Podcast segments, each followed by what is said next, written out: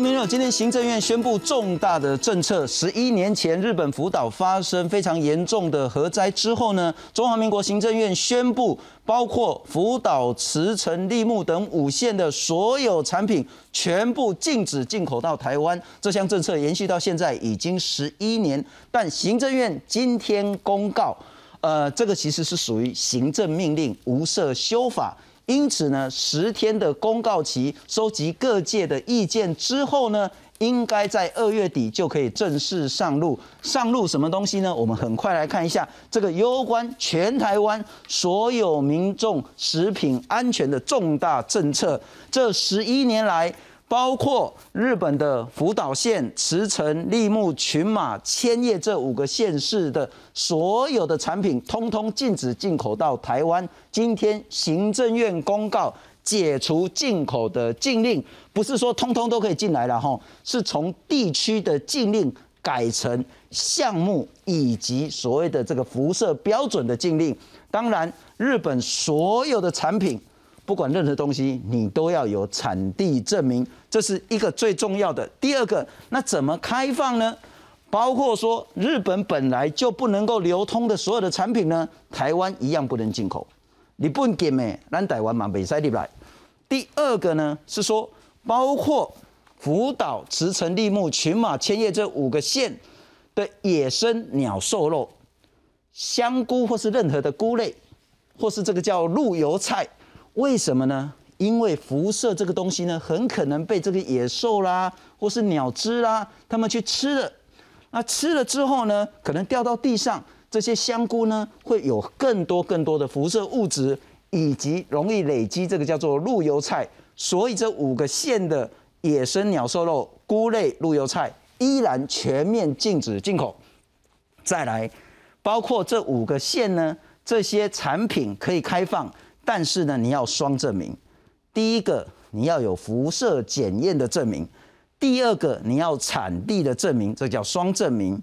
那除了五线之外，像是工程严守、山梨、静冈的菇类也可以进来，不过要双证明。工程严守的水产品要双证明。静冈这绿茶抹茶的盖出名了哈，应该很多人喜欢。但是呢，因为这也比较容易累积辐射物质，也要双证明。然后呢，工程奇遇东京都的乳制品、婴幼儿食品呢，通通都要双证明。这是今天行政院做出来的重大预告，应该在二月底之前呢，就可以正式上路。今天好好来谈这个题目，介绍我们的来宾，消基会的检验长，也是清华大学化学系的荣誉教授林永健林老师。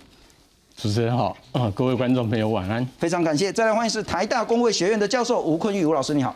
啊，主持人，各位观众晚安。那我们也欢迎民进党的立法委员洪胜汉。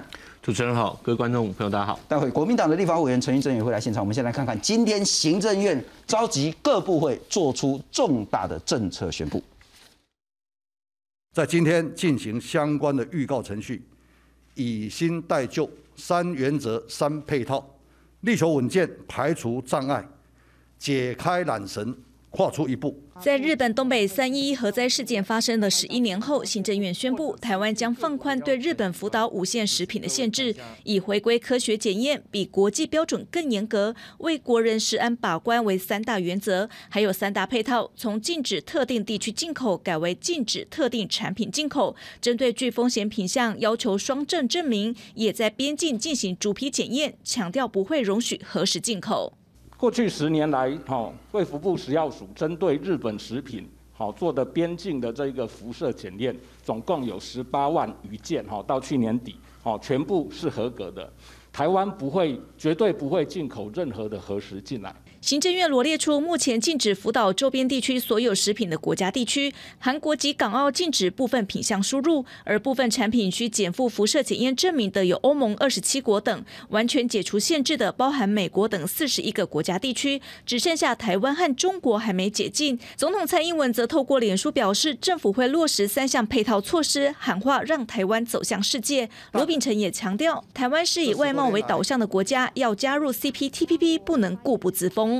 没有交换条件，但如果说我们要加入 CPTPP 这种高标准的国际经贸组织的话，像类似这种不合理的贸易障碍，如果没有自行的处理，那么可能没办法满足最起码的前提条件。台湾对日本福岛五县食品有条件开放，在日本国内禁止流通的品项不能进口台湾。福岛、刺成、立木、群马、千叶等五县的野生鸟兽肉、菇类、陆油菜也禁止进口。福岛五县开放的品项，以及宫城、岩手等县的菇类和水产品，和金刚县的茶类及宫城、埼玉、东京都的乳制品与婴幼儿食品，则需减负辐射检验证明及产地证明。来自日本的食品都需要检具产地证明。未来也是如此，在边境，我们对于五县所有输入的食品，都会百分之百逐批检验。为了台湾的食品安全，台湾边境严格把关是关键，其次是市场抽验。行政院指出，现行食品辐射检验量能充足，而八号公告解禁日本福岛食品后，有十天的预告期，预计最快二月下旬公告生效。记者郭彩英、郭俊林台北报道。我们介绍来宾，国民党的立法委员陈医生。主持人好，各位观众大家好。好，陈委员先请教您，然后今天行政院做出重大政策的宣布，那这件事情因为十一年前也没有立法，也是用行政命令来去禁。那现在要解也是行政命令，你怎么看？我觉得这个政府哦，真的是完全没有把人民的食安放在心里头。大家都记得哦，这个这件事情在今年年初，就不是今年，就是农历年前嘛。农历年前，我们在审总预算的最后一天，那天那个民党的委员有发了一个一个。一个新闻稿说要开放，那我我们现在回头来看，的确事后来看，的确那时候就是想要开放，要不是那位委员发了这个，引起这个国民党非常的愤怒啊，因为我们国民党团有有说哈，绝对不能做这样的事情，那我们霸占主台，那要不说那时候有总预算卡住的话，我想在年前政府就已经会宣布开放。那大家回想一下，这个从这个。美国这个来租进口到日本这个核实进口，政府都是选在一个假期的那个时间。你看，来租是选在前年的十二月二十四日平安夜，给人民一个不平安的平安夜。那这个是在过年年假刚刚过完，他就宣布开放。我觉得大家应该在想说，从几个角度来谈这件事情。第一个，我们现在缺的是什么？缺的是日本的核实吗？我们先从食品。短不短缺来讲，没有嘛？我们现在缺的是什么？去年一整年年初缺电、缺水，年中缺疫苗，年底缺鸡蛋。哦，这政府应该先优先解决是老百姓关心的这个民生问题啊，这个是第一点。所以他现在迫不及待开放核实，对台湾带来什么好处呢？也没有。我们来说，因为他说，呃，这么说，因为我看这个法行政院发言人有说嘛，开放核实的进口是为了解除一些不必要的国际贸易障碍嘛。那他们也说，呃，开放核实进口。是为了我们要加入国际经贸组织 CPTPP，对吧？这是政府的说法。好，那但是日本的这个驻台代表事实上曾经公开说过，我不知道大家有没有看到相关的媒体报告报道，他曾经公开说过，加入 CPTPP 跟开放核实进口这两件事情是脱钩的。嗯哼，哦，这个是他公开说的话，在媒体上都有报道，他不会说因为你去。做这样的事情哦，那就帮助你去加入 CPTPP，这是驻台代表自己亲口说，而且在媒体上公开说，他告诉大家说，你不要有这样的期待，这是这位驻台代表说过的话。所以从何来租的进口到何时的进口，我们都看到一样的、一样的这个，就是一样的这个套路哈。这个套路就是第一个，政府都说，如果你不开放这个东西，我们就没有办法加入这个贸易组织。好，来说是在前年的十二月二十四号到今年现在已经二零二二的一月二月了，已经一年多了。我们有加入美国有帮跟我们签订任何的 FTA、BTA 吗？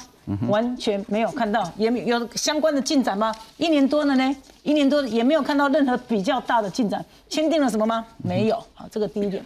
那何时政府只是如无法炮制啊？他利用一个就是要。呃，时间就是一个大家就是，尤其现在是日立法院的这个，我们虽然刚刚报道，新会期昨天刚报道，但是我们还没有开议。那现在从他公告到行政命令生效，跟来租做法一样，十天。那这十天我们立法院并还没有开始开会，所以我觉得他是要用一种迅雷不及掩耳的方式，根本让人民连表达声音的。机会都没有的方式来开放，那这个东西又不能给跟说直接跟这个加入 CPTPP 挂上钩。政府，如果你今天一定要拿人民的食安去交换，那请你很明确的告诉我什么时候、什么时候我们可以加入 CPTPP，不要老是开空头支票嘛。因为之前那个来住就是空头支票，到目前还没有兑现呢，一张旧的这样没有兑现，就要开新的这个空头支票。哦，第二个。国际贸易来讲，我们跟日本之间是日本人赚我们台湾的人的钱多。这个贸易贸易上来讲，是日本日本进口比较，我们买比较多日本的东西，不是日本买我们比较多东西哈。日本人赚我们的钱赚比较赚比较多了哈。所以他这样的开放，我们是有需要迫不及待去开放这个东西吗？没有嘛。那当然他们都要说全世界。全世界，我我知道民党最常说法就是说啊，现在只有什么台湾跟中国没有开放。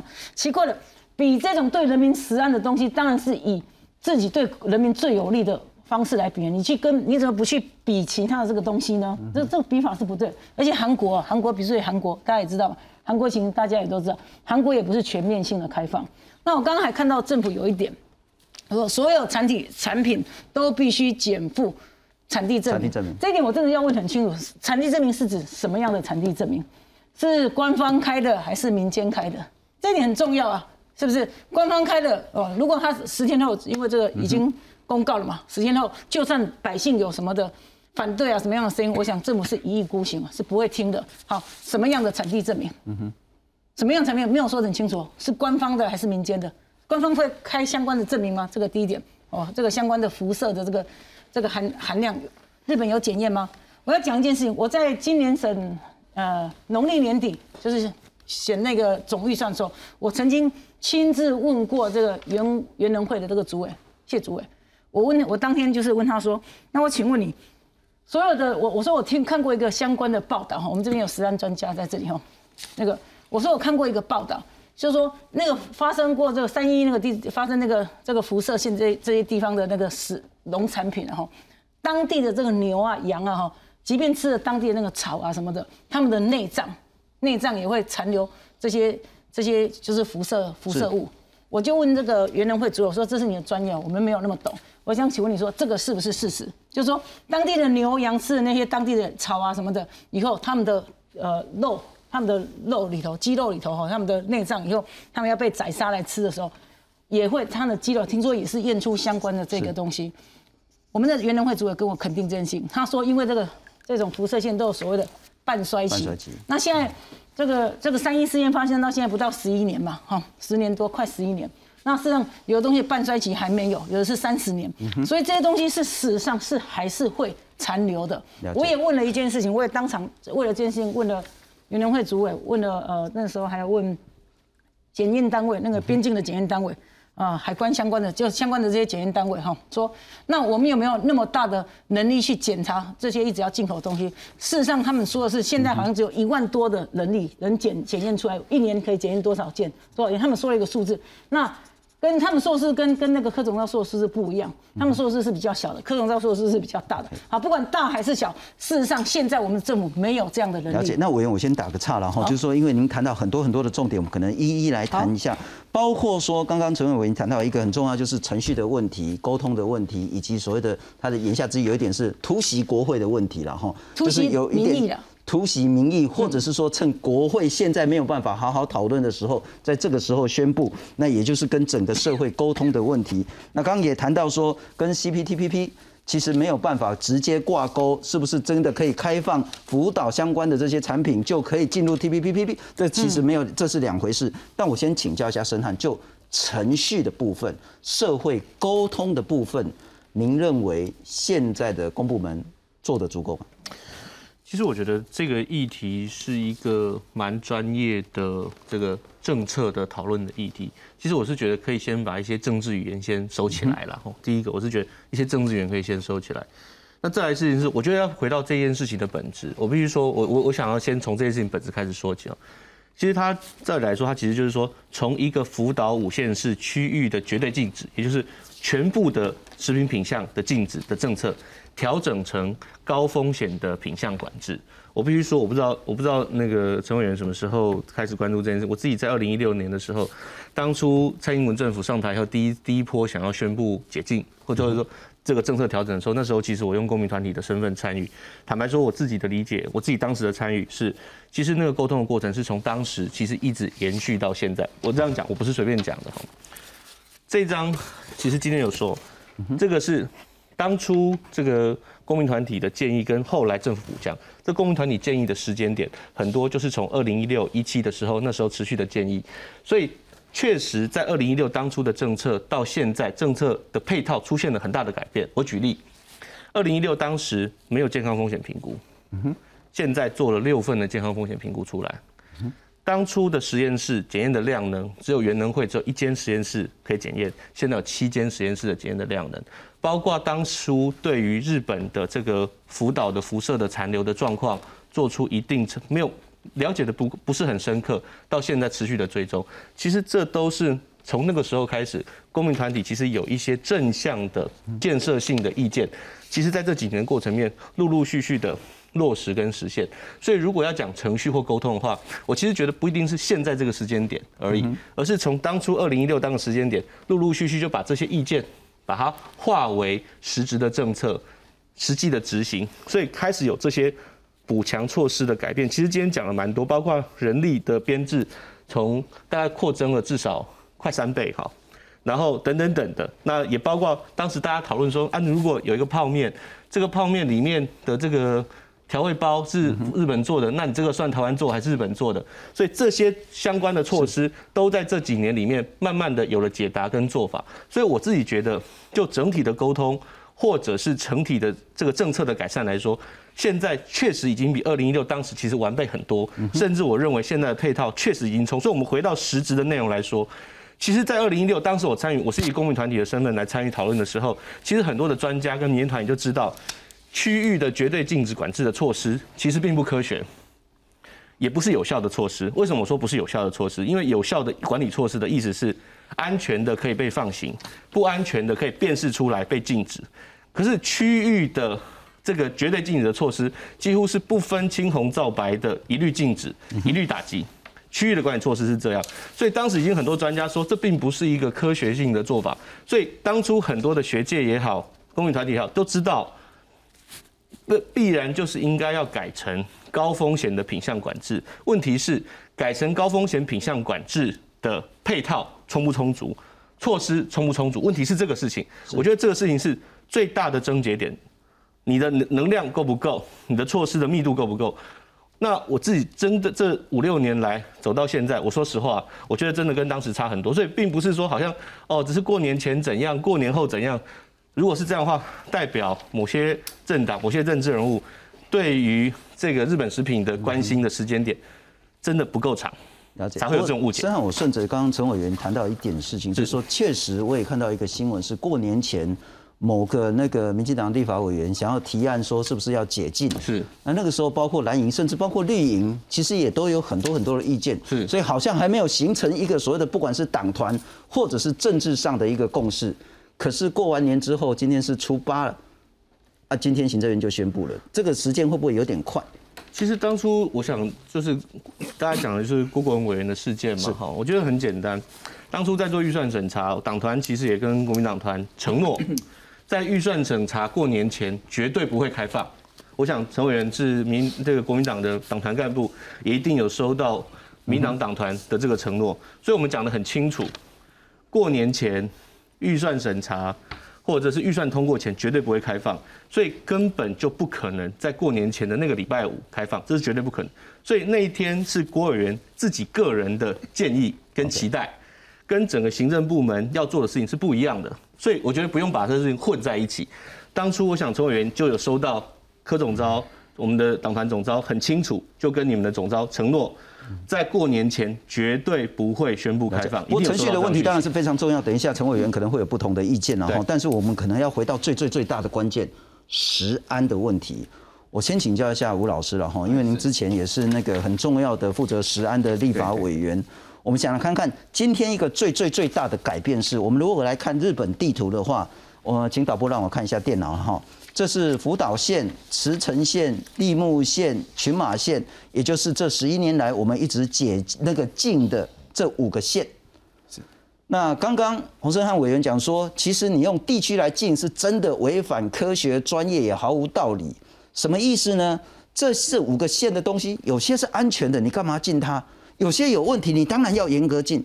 那除了这五个县之外，难道有危险的你就不禁了吗？也就是说，你应该要用所谓的特定产品用辐射标准来去做限制，来去做管制，而不是说特定五个县反正不分青红皂白，通通都禁。但我记得十一年来，我们的逻辑是说，因为这五个县风险最高，这五个县，刚刚陈委员也谈到，其实您更清楚，辐射呢，它不是像人体说你吃了之后代谢，那东西就会少很多很多，辐射的物质是一直都在，它唯一能消除它的就是时间，就是半衰期。因此我们在谈这五个县的时候呢，就是说我们希望，因为这县呢是高风险地区。所以呢，我们把我们实安标准提到最高，通通不准进。但十一年来的说法，十一年来的价值改变了吗？我想哈，这个大家多关切实安，所以我事实上不大赞同行政单位或公部门用为了参加 CTPPP 的原因来开放这个。但我们首先要了解什么叫核实。我现在问大家，好，四位、三位来宾还有主持人，今天。如果所谓核实，就是代表食品中含有放射性物质嘛，对不对？是吃了放射性物质会致癌，对，没有错。好，如果有食品中含有放射性放射性物质，大家敢不敢吃？敢吃的请举手好了。这个我在上食品安全的课，我一定会问我的学生这一题。不会有人举手的啦。好，不会有人举手。那那这个有你们敢不敢吃？都不敢吃嘛？那我会建议你们要移民。移民不是移民到美国或到苏联，是移民到外个星球去。为什么？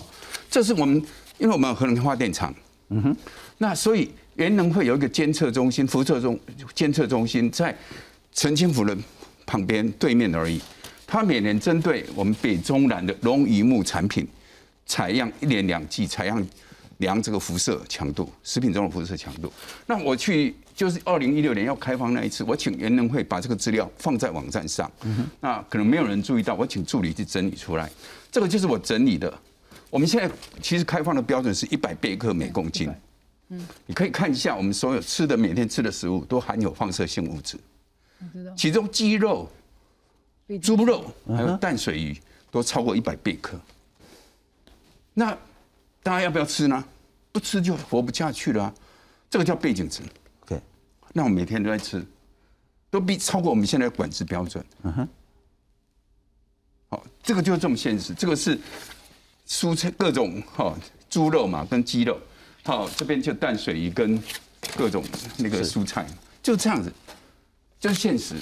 我们生活在不理想的世界里头。那假事实呢？就是因为我们人里头，其实我们人也放射辐，所以释放出辐射线来。那为什么？因为我们就假释假假离子，假离子在我们体内扮演在生理上扮演很重要的功能。是，如果缺乏钾离子，我们心脏可能。连心跳都不好，好会这样子。嗯哼，那钾钾离子里面就百分之零点零二是钾四十，它就会释放辐射线。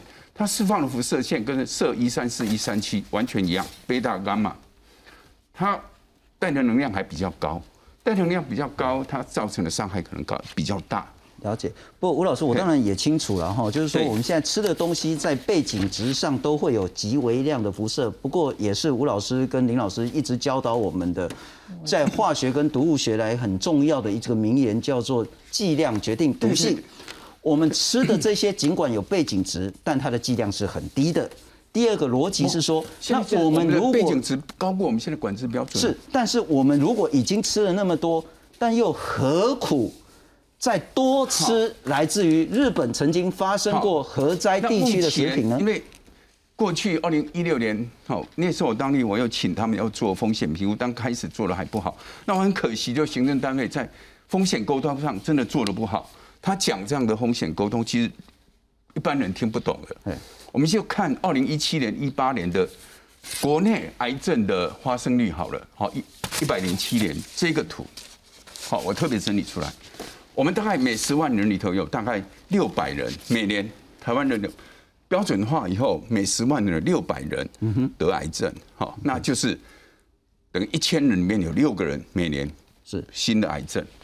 那这每一年我们平均寿命在八十年，你就把它乘以八十，就一百分一千分之四百八十。嗯哼，我们得背背景的癌症发生率就是一千分之四百八十，这是我们背景。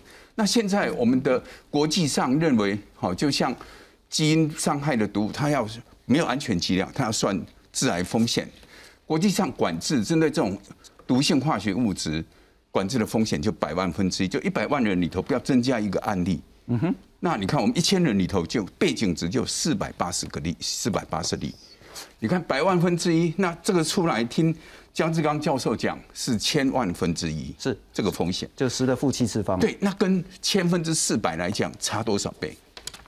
所以这个在流行病学里头根本看不出来。您的意思就是说，我们现在生活的台湾或生活的地球，因为背景值的辐射，让我们罹患癌症，其实我们罹癌的几率已经对远远超过我们再开放日本这个灾区食品。就是说这个是国际标准。好那为什么国际的标准是用百万分之一？好，那我请教林老师哦这个叫可复列因为您也是那个检验的专家、化学的专家，也是代表消基会。我们来看看，请导播让我看一下 CG one 跟 CG two 了哈。这次的改变，站在消基会、站在化学毒物专家立场怎么看待？一个是说原本的五个县通通进，现在是说呢，不因地区而进，而因特定的项目而进，而因所谓的这种标准而进。这是一个。第二个呢，也是要有的双证明才能够放行，包括说产地证明，更包括辐射检验证明。你怎么看？好，谢谢。可以回到前一章吗？好，请。前一章哦，一个的话就是呃所有产品附产地证明，那另外一个的话就是该品项管制。嗯哼，我想刚刚有讲到哈，该品项管制或是用地区管制的话，实际上检验的又是逐批检验，我是觉得这个是很不科学的一个做法了。我们讲，假如按照风险，可能大家就都同意。但现在问题是，那个高风险我们要怎么去定义？我们先说好了，刚刚吴老师有提到江医师所做的那一份报告，是，但是我去看了，他是用哪边的食品？是用日本的，是用香港的检验的结果。我们台湾做了这么多，为什么不用国内做的结果来做风险评估？所以我看完一个结论是，哇，那两个国家的人真好啊！台湾我们还不知道我们的结果到底是怎么样。嗯哼就是说，你今天的用的食品、用的资料，为什么不用国内我们花那么多钱去做出来的数据？这个我一再在说，从大概二零一一年消基会 十十十年之前，消基会就在说，我们做检验实验室的检验，我们绝对相信。OK，因为国内这个体制建立的很完整，但是去做这个检验，你的样品从哪里来？为什么消基会每次出来做的结果，跟政府一般在做的都会有一些差距？嗯哼，风险都会稍微高一些。我们是说消基会是没钱没经费，所以我们会请我们的志工去采他认为比较风险高的，我把它这个叫做风险采样了。没有关系。哦，不是我们统计采样的，这是合理。对这个是第一点哈，就是说在采样那一边，我们刚刚有看到，就是说行政院今天的这个，好像是徐主任在那边做简报，是。他也有讲到采，呃，抽样采样，我觉得那一块是要有一部分呢、要公开来。对。刚刚吴老师也提到公民参与，对对。有一部分的比例，这消基会一直在争取，就是说你要有一部分出来，然后让消费者，我们就用自工嘛，他就在他生活的地区他去做，做出来结果 OK，那它就会自动去帮政府的政策说嘛，这是第一点。第二点是实验室，我没有意见，消基会我们对这个我们也很相信实验室做，除非是我们自己也有做比对的话，那跟我们不一致，我们又遇到这种情形。那出来这些数据就是我刚刚所说的，我们今天在做风险评估，为什么不去用对我们做的那么多数据？这这是这是第第二点，就是说在科学检验，我觉得是要公民参与、采样与数据分析监测非常好，而且一些资源一定要摆进去。对，你不给消基会没关系，但是你要给公民有参与，是那他才会知道，他才会相信他的结果。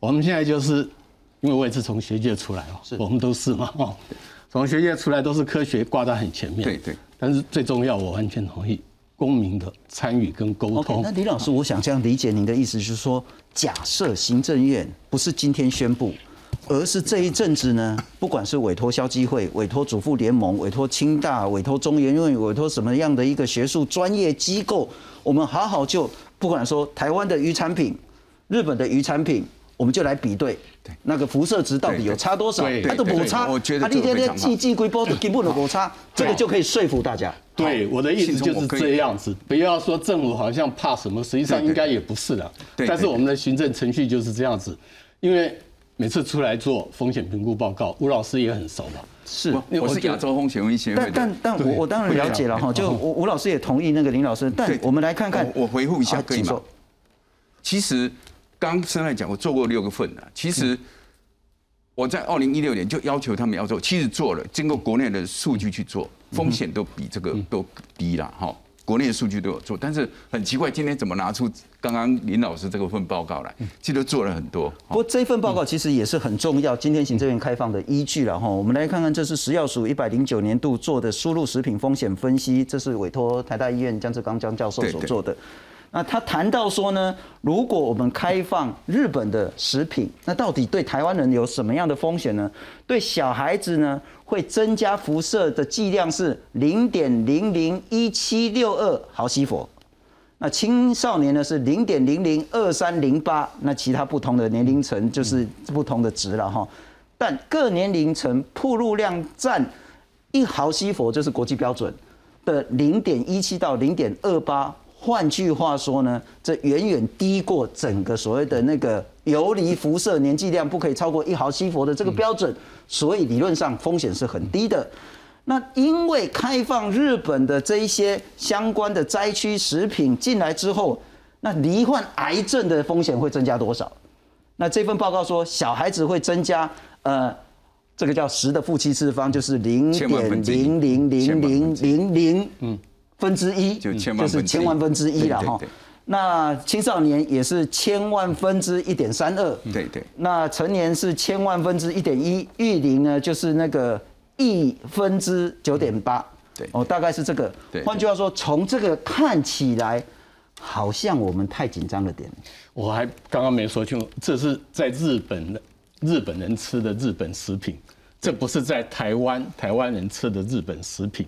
我是说，这个数据为什么不找我们台湾自己的？但这个会有根本的差别吗？日本人会罹患癌症，台湾人也会罹患癌症的。原因有呢？这个就是对，其实我在做立委的时候，可能没有人像我这样，我从海关一直追追到联能会联能啊核能所的检测检验办公对检验实验室去，我发现他们检验实验室没有透明公开，我还请他们把一朵一道墙打掉，重新换成玻璃，让外面的人能够看得到。OK，哦啊啊，陈这样子。陈是陈委员，我再回到那个，刚您谈到程序了哈，不过我们还是很在意食安，程序当然很重要，可是食安我们真的增加很大的风险的这个事情这么的明显，这个政府就是先射箭再画靶，他先决定了开放，然后才去做其他的事情，才拿出一个报告说我们做了什么的报告。他先把答案给大家了，不管是给这些评估的学者，或者是他政府决定怎么做，他就决定说我就是要开放，因为。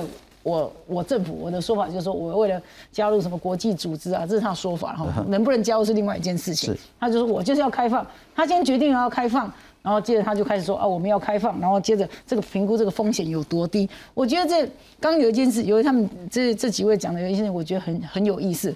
辐射线它会选择，你说不应该不不分青红皂白的镜子。那辐射线这样那个核能这样外泄的时候，福建会选择这个东西，它就比较容易，那个东西就比较不容易吗？会这样子吗？这你真的不了解。会，他会选择什么东西，它就比较容易去那个哪些哪些就不会吗？某一些作物，它对辐射的吸收的程度会比较高，没错，好，那我这这个本来就会那我想请问你一件事情那所以我们这么的存在目的在哪里？我们这种存在目的，现在这个时代，我们是一个，我就是一个百姓，我站在百姓的立场来想，我们政府存在问题，如果照你这种说法，政府的管制应该就是最小的管制，什么东西都不用管制嘛。照你这种说法嘛，因为为什么这个时代大家还要去关心说哦，我要吃东西，要当然是要到民众关心的是，我吃东西当然吃到健康的，不然为什么有机的东西会比较贵？要什么履历认证啊，什么认证啊？有有机不一定比较安全。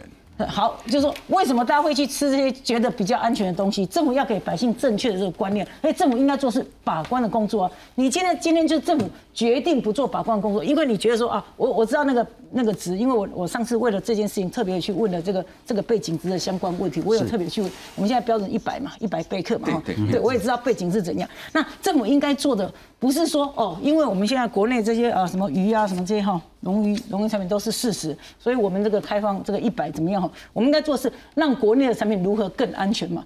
所有的政府的政策都应该是帮老百姓驱散避恶，让老百姓有更好的、更安全的食品可以吃，这个是政府存在的目的啊。那今天他其实这个事情，这个角色非常的明显。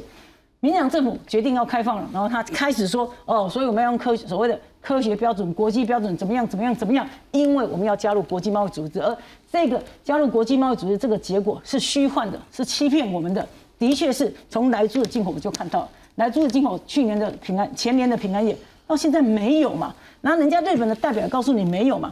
那政府存在目的当然就是要帮百姓建构一个比较安全。比较好的这个环境，而且百姓不是科学家，百姓不是不是这么有能力的人呐，百姓不懂得那么多啊，所以政府当然要帮百姓做最严格的把关。以食安方面本来就应该这样子。我知道申汉有不同意见，不过我先请教一下林老师了哈。您刚刚谈到说这个是对社会沟通、建立信任一个很重要，但是政府没有做好的部分。对。但我再请教，今天很大的改变是我们再回到那个，请导播让我看地图了哈。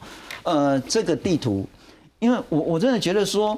如果是辐射，就像刚陈委员讲的，它散溢到大气里面掉下来，不管是鱼，不管是农作物，不管是动植物，都会受到影响，但吸收的量可能差异有大。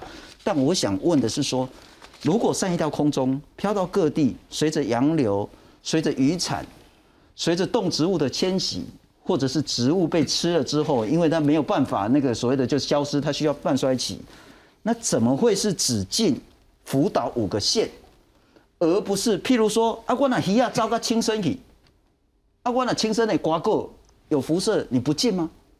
你你怎么会是说用地区进，而不是用所谓的风险高低的项品来进？那今天是改变成从地区变成是项品项目，对，这个改变不是比较符合专业、比较符合科学吗？对，我觉得这这这一点就是从地区进变成是从风险。作为一个取舍，就是高风险的进，然后又要要产地证明，要检验证明，双证明。我觉得这个政策是对的，但是这个做法我觉得还是不够完全呢。请说。哦，做法不够完全呢。第一点的话，就是说我刚刚一再讲，就是说今天讲说以前以前不能进的这些也不能进，大概讲的就是一些譬如说 我们这里面我们叫三产了，就是就是不是家养的这个家禽家畜。还有在野外生的菇之类，那是因为以前一刚开始发生事故，这一些含有放射性物质都是随着应该大部分随着混成，嗯哼，好降落下来，所以那个时候跟距离平方成反比，对，所以所以那个时候完全是在陆地上，对，但是在接下来跑出去，然后一下场雨，那就会到水，然后就到海里去，是，所以它就会到海里面去。然后到海里面去，再经寒流，海，呃，就是洋流的话，实际上全世界大家都会共同担负嘛。嗯哼。那所以现在来说的话，我们刚刚所讲的原先进的那一些，实际上是在应该是二零一五年就有 paper 了，那一些大大概就是会比较高，所以那些本来本来就是在进的。嗯哼。那我们十年之后要来考虑的，到底是有哪一些我们当初没有考虑到的？那刚刚我们所讲的，第一个。就是说，我们用高风险，那高风险在哪边？一定是哪边污染物比较多嘛？是，就是当初的放射性落尘比较多，所以应该是在水产，我们可能要注意。尤其，假如说目前又有一些在处理的含有放射性物质再进去，所以近海那边的水产，那会不会往往北边跑？鱼会不会这样子？也有可能。所以我们就是要从这个角度，是不是以前是陆陆地的？那陆地的。一些，假如说自己养的话，你都会控制给它吃的这一个饲料等等，都可以控制。但是水产你没办法控制，不啊就要看它现在残留的浓度了。对对对对，是要做，但是要看日本的数据啊，要看。好好，你不是说你们都说要日本的数据哈？我现在再说好了，要有产地证明，要有检验证明。是。那实际上消聚会最在意的话是说，消费者到底要去买这个东西的时候。他我们讲了老半天，他能够看到什么，让他去做这个决定？可以，我回一下，是这个我比较了解，是不是去看产地？好了，我们说我们相信产地，但是我们常常会看到现在的产地证明，一个食品是看你最后在什么地方生产，而不是看你的原料从哪边来。了解。所以我们现在是说湖岛的，不要湖岛的，我们就全部点，标其他的就排除在外。那等于是告诉大好，家那，我还是请教申汉证明这部分。其实其实我觉得这这事情没有那么复杂哈。OK 我们先确认几个事实。第一个事实，刚才主持人讲到说，原本的五个县市全面禁止、绝对禁止这个政策，为什么当初有这个政策？很简单，因为当时核灾一发生的时候，我们对资讯不明，我们了解的事情很少，很多事情不确定，所以我们想说，哎，我们先把那个地方全部都当做有啦，在那个时候资讯不不足的时候，我们就全部当做有。当初确实很多国家都这样做，没有错。核灾刚发生的时候，但后来几乎所有的国家陆陆续续都把区域绝对禁止，而改成高风险品项管制。现在只剩下中国跟台湾。所以我要说的事情是，我没有办法接受刚才陈委员说，所以这就是什么先射箭再画靶，这就是什么政府要放弃自己的职能？难道全世界除了台湾跟中国，其他这么多的国家全部都先射箭再画靶，都放出政府的职能吗？这当然不是嘛。为什么这么多的国家都从区域的绝对禁止改成高风险品项管制的原因，是因为高风险品项管制比较科学、比较有效，是因为这个原因。就像刚刚林老师也知道，这个做法的改变其实是往一个更科学的方法来改变，这是确定的事情。我觉得这先确定这个事实。第二件事情是，确实刚刚林老师讲的，讲的一个东西是，我觉得是在包括在日本大家都在讨论的问题，会不会有产地造假的问题？好。确实，所以如果有产地造假的问题，今天台湾确实，我觉得台湾的政府应该要跟日本谈。我们如果有话，那台湾的这进口厂商跟日本的这个厂商要怎么来惩罚？好，要怎么来处罚？法律上面怎么制裁？可是我要说的事情是说，一样回到刚刚的很重要的原则，是在高风险品项管制里面，并不是放弃把关。高风险品项管制，说真的，它要耗费的管制的能量是更多的。嗯哼。人力、仪器、设备是都更多的，所以它需要政府花更多的力气、更多的资源来做这件事情。但是它确实相对它比较弹性、比较科学、比较有效。这个事情不是不是我们这些哪些政治人物说的算的，在科学界、实务界，包括 NGO 团体，其实大家都很清楚知道这个逻辑。我觉得这个要先确定这个事实。不过我可能要再强调一下了哈，刚刚林老师的一个很重要意见，因为现在是十天的预告期，预告期的目的就是要收集像是陈委员、像是林老师、像是所有社会各界的意见。那他谈到一个很重要，请行政院可能要再好好思考水产品的高风险是不是需要再用更高的标准来面对。但是我也请教一下申汉以及那个吴老师，你怎么样看待不同的人的一些看法？长庚临床毒物中心主任严中海他说：“你不能只看碘跟铯一三四，是因为这个半衰期比较短，何种有很多很多，有的半衰期比较短，有的半衰期很长。譬如说什么呢？设一三七，你本在刚刚看一三四，你还看一三七呀？还有四九十，这半衰期是三十年、二十九年啊，起码在十一年呀，所以都还没到半衰期。对对因此，你不能只看特定几种的辐射物质，你要更全面的看各种不同的辐射物质，这个就是风险管理的很重要的概念。崔树新绿盟秘书长他说呢，从现在说十天预告，接下来就要实施，那这个时间实在太短了。政府说要收集各界意见，可是窗口在哪里？是要怎么收集？行政院今天有没有讲清楚？那妈妈监督核电厂联盟秘书长杨顺美阿美姐她说呢，辐射标准不代表说就没辐射啊，还是有辐射啊。就算你看到辐射安全证明，可是到底辐射量是多少？那不管多少都有它的影响性，这是不同意见。我们再来看看，我们来看看，然后绿盟其实在意这件事很久很久了，那也包括申汉，您之前也是绿盟的。那这几年来下来，一直谈到说，希望有民间的观点，不要只是政府的这样子的一个说法。特别是之前绿盟也谈到说，哎，你不能只相信日本政府的数据，是没错，因为连日本民间都不相信日本政府了。那我们怎么可以说日本政府说多少就我们就认定它绝对安全呢？对因此绿盟之前也讲的就是说，日本民间根本就不信任官方的检测，因此日本民间还要自己来做检测实验室嘞。是所以台湾你要跟日本民间有更多的合作，要有民间的观点、民间的资料、民间的数据出来。我再请教一下那个申探，不同的意见，甚至对数据我们也会有一些疑虑。其实我觉得，其实就我觉得一个脉络确实是从刚刚在讲的地方来的哈。第一件事情是说，当初在二零一六年的十二月的时候，我也亲自到了福岛去做实地的调查。了解那个地方的，包括消费者团体，包括农民团体，好，等等等，他们对这个事情的意见跟他们的做法没有错，因为日本是一个核灾国，所以他们很多民间自主的检测的能量会出来，所以也因为这样子，所以当初大家就建议要求行政院或当初要求台湾的政府。必须扩大检验的量能跟检验的实验室，因为当初二零一六的时候，只有原能会一间实验室可以做这件事情，所以如果有疑虑的人，他很难把他手上有疑虑的食品拿去送验。所以这是为什么这几年下来，把检验的量能从当初的一间实验室扩增到七间实验室。其实这就是某个部分是参考了当初的这个意见，也包括健康风险评估的事情。我要再讲一件事情，刚才君讲讲到说，为什么其实没有用台湾的健康风险没有谈这？据我的了解，是因为这几年福岛五县市我们就没有进口啊，哦，没资料可以用。我因为你要拿你是要拿福岛五县市的资料来做参参数的套用啊。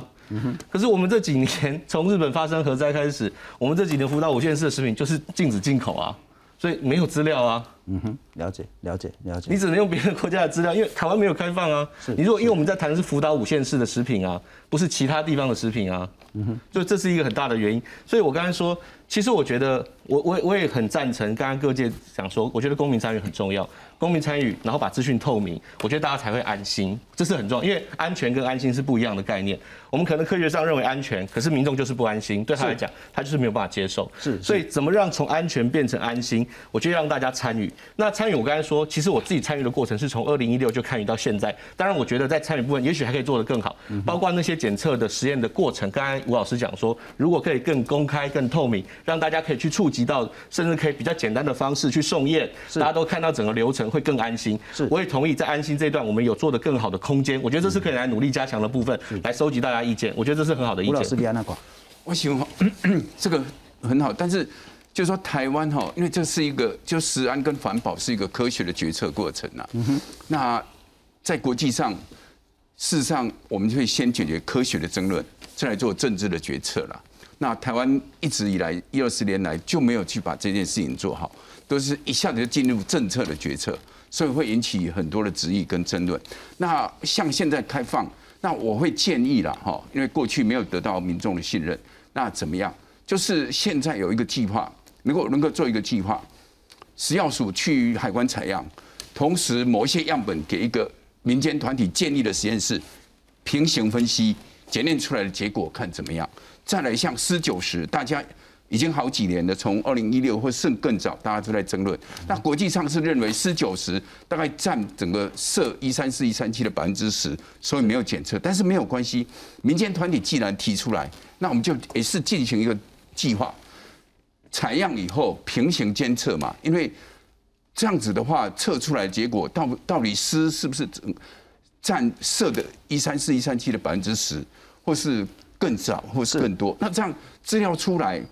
透明公开，那这样让民众信任。那像我知道是要是不是请江志刚教授到日本去采样嘛，好去访查。那其实当时我就跟他讲过，找一位民间团体信任的学者，然后邀请民间团体一起到日本去看，去采样来分析都没有关系。为什么？因为科学的决策最重要的要取得民众的信任。在我们这个社会目前，民众是对政府的决策是比较缺乏信任。好，所以在政府的科学决策里头，一定要去建立民众对政府决策的信任感。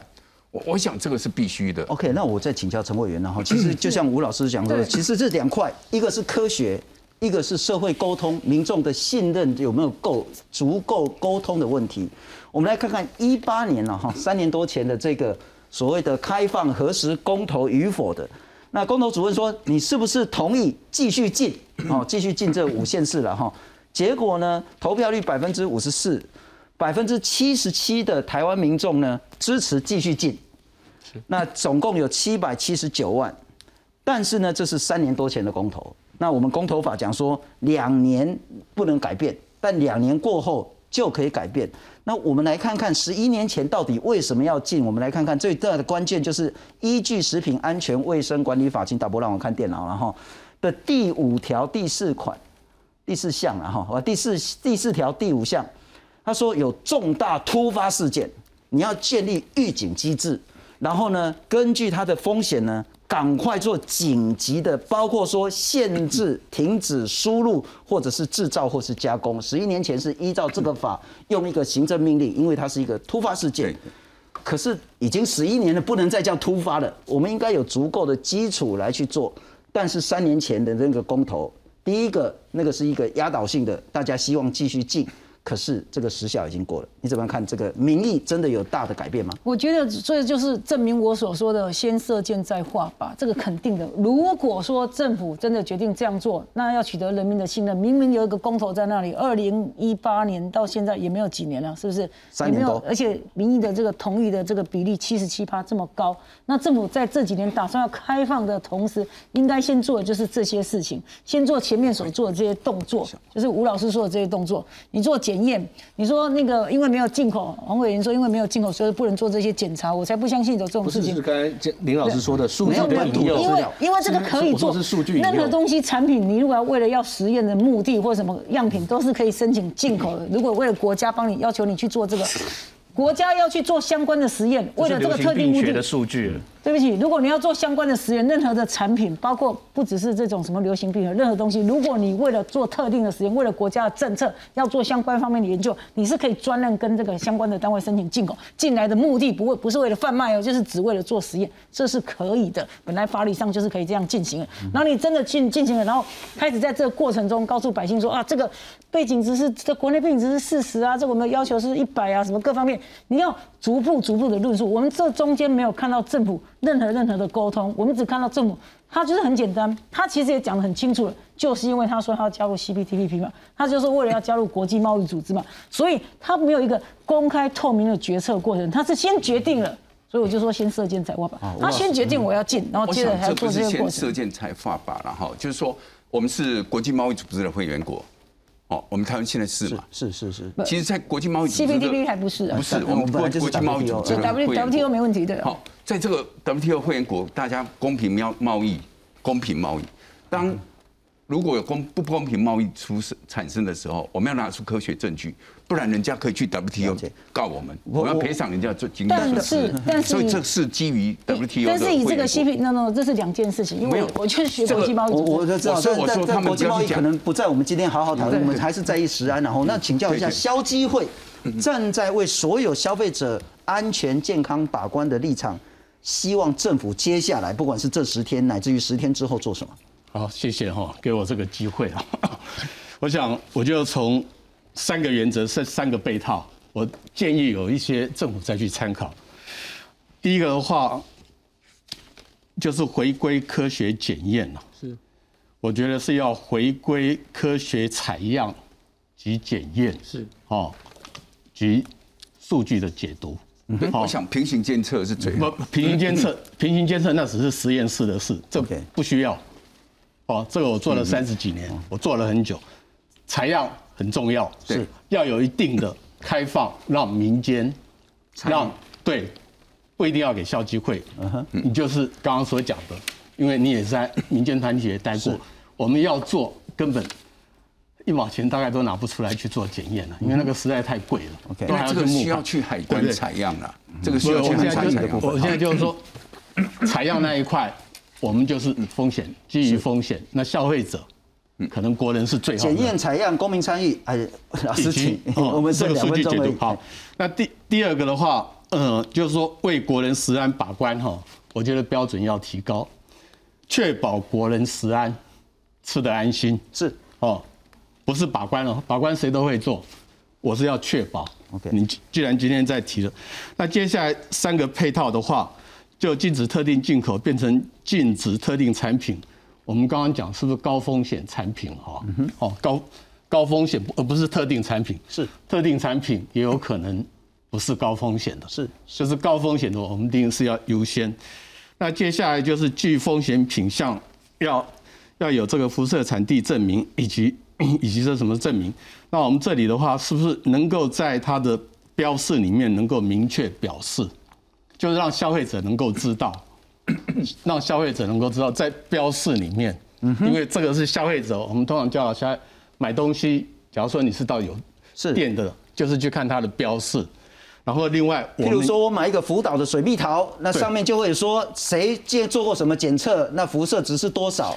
对，我们对国内的我们自自己都可以做到，就是要有一个就是追溯追踪溯源的机制在那边。是，万一有问题，那这个当然我们也会再去说，我们也希望业者也能够试着帮忙。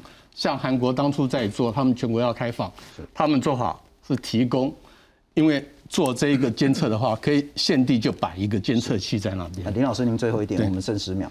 好，那第三个的话就是说，就是要做什什么什么的这个比对的话，不是只是对湖岛，我觉得我们要有一部分做国内自己的，国内的也不错。那假如说国内的有问题，像。